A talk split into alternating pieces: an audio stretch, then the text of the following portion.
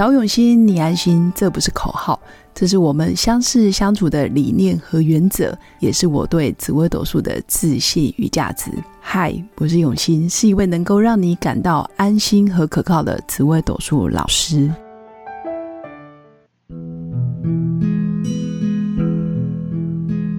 Hello，各位用心陪伴的新粉们，大家好，我是永新。我相信在十二月份越来越接近圣诞节、跨年。包括啊这个周末或者是下个周末，很多新粉一定有安排一系列的活动。那其实还是提醒大家，在出入人多的场合的时候，还是要特别注意自己的安全。那通常人多的地方，我是不太会去的，本人有社恐。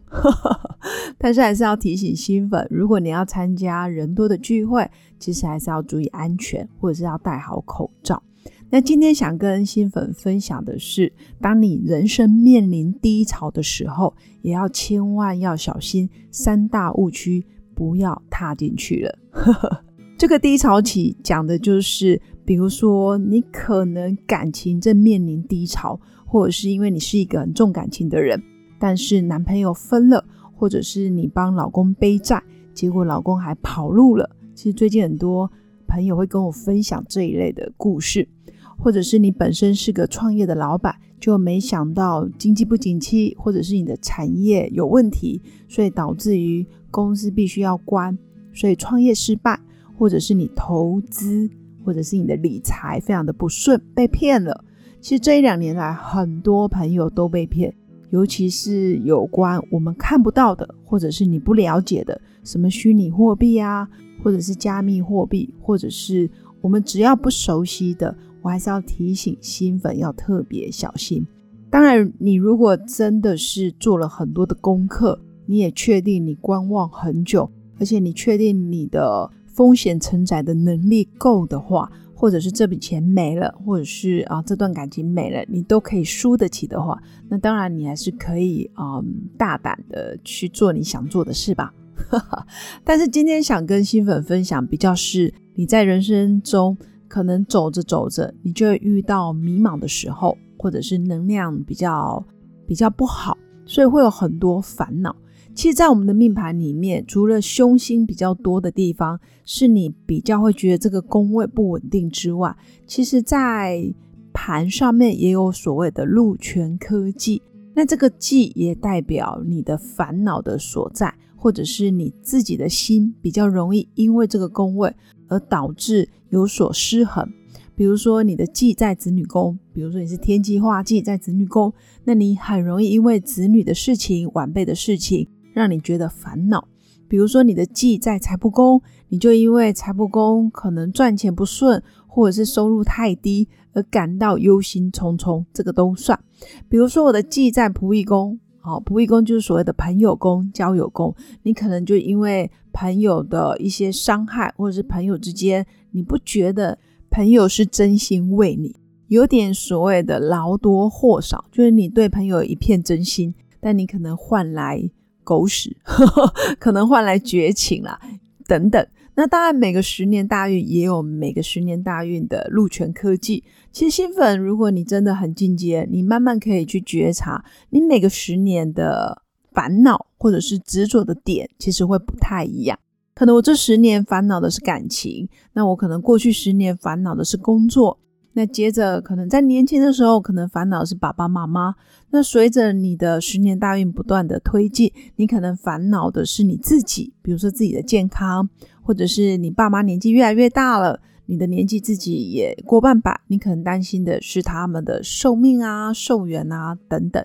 所以每个十年的化忌的位置，也是你这十年可能需要去面对的关卡，或者是你比较觉得难过的点。好在命盘就是一个工具，它就是可以提早让你知道我大概要注意什么，或者是我要调整什么。我这十年可能很好，不代表我一辈子都很好。其实以此类推，我比较想跟新粉说的是：你现在很糟糕，不代表你明天依然这么糟糕。你今年很倒霉，那我告诉你，你明年铁定会变好，因为通常跌升会反弹。通常，如果你今年很倒霉，那明年过完年后，通常运都会变得更好。这是大数法则，应该是这么说。那当然也有人很衰啊，一衰衰了好多年，或者一衰衰了十年，但是你还是要给自己加油打气。那如果你暂时没办法让自己加油打气的话，我会建议你有三个部分，千万千万不要去踩雷。这三个部分一旦踩雷啊，我只能说雪上加霜。第一个，当你在面临比如说感情的挫败、合伙失败，或者是你被前老板给骗了，或者是你遇人不淑，你就觉得老板是你的伯乐，结果没想到其实他也是个渣，类似像这样。所以第一个，当你在低潮的时候，你遇到的人，只要他对你好一点点，你都不要觉得这个人就是天使。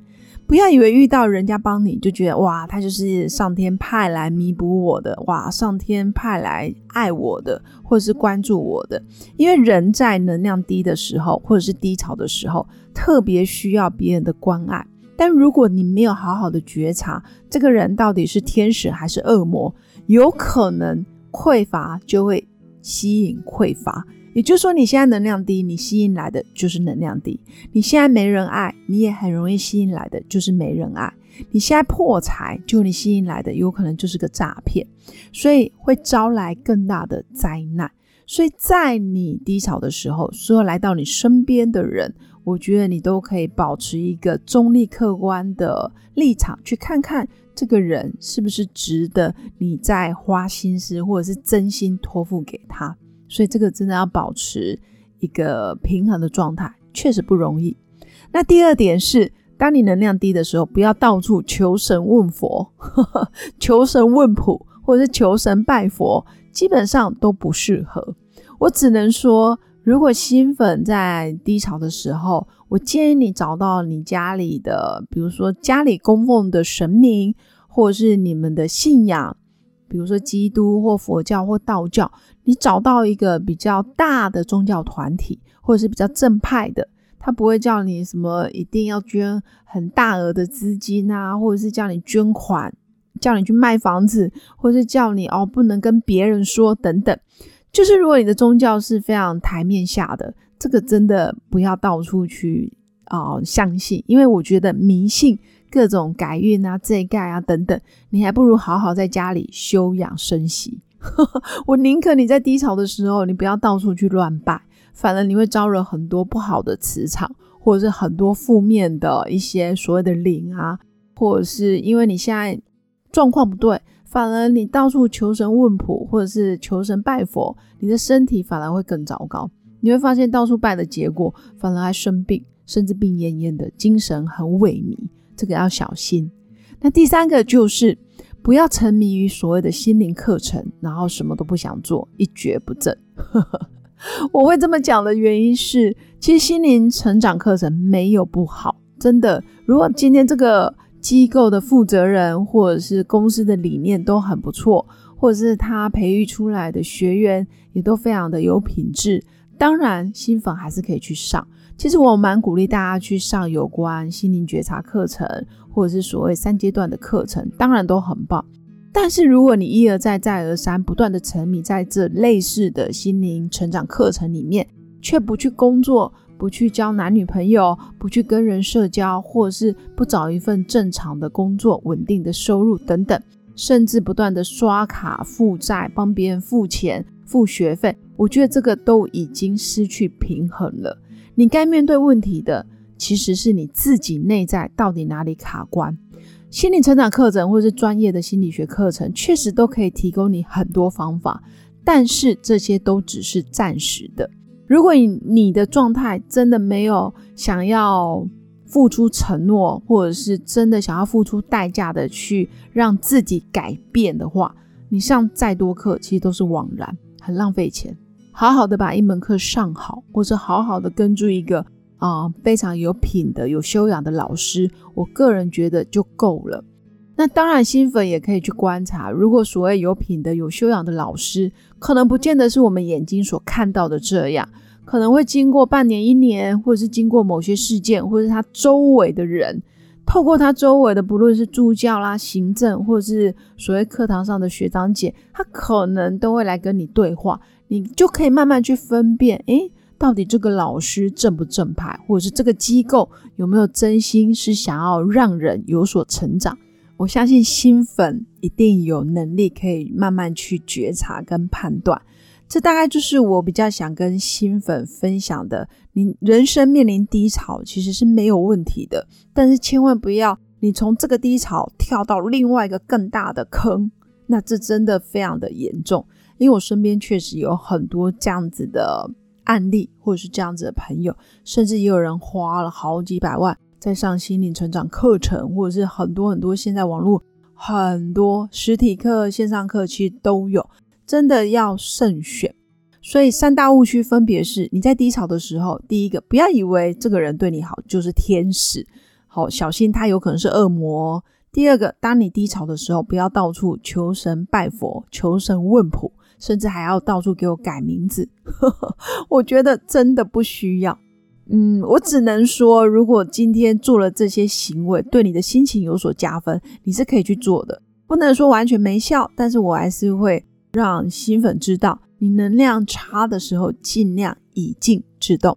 第三个，鼓励新粉在低潮的时候，其实可以多去运动，接触大自然。那如果你一一昧的不断的沉迷在心灵成长课程，或者是花了很多学费，甚至真的是举债负债，然后去上课，我觉得对于心理负担也会非常大。这样做其实有点本末倒置，因为课程其实能给你的都是短暂的，面对问题的根本其实还是自己。那以上就是我今天想跟新粉分享的。那如果新粉想要预约我的一对一咨询论命，或者是想要透过紫微斗数命盘更了解自己的人生走向，或者是二零二四年我的流年运势，我的这十年未来我该如何去把握等等，欢迎你加入我的官方 at 相关的资讯在本集节目下方的资讯栏里面都有。那最后祝福大家有个美好而平静的一天。我们下次见，拜拜！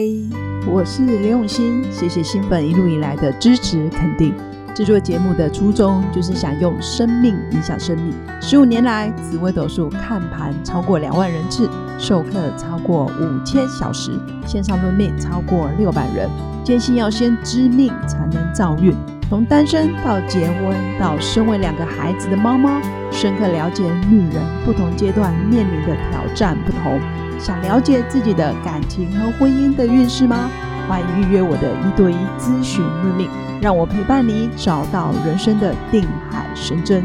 找永新，你安心。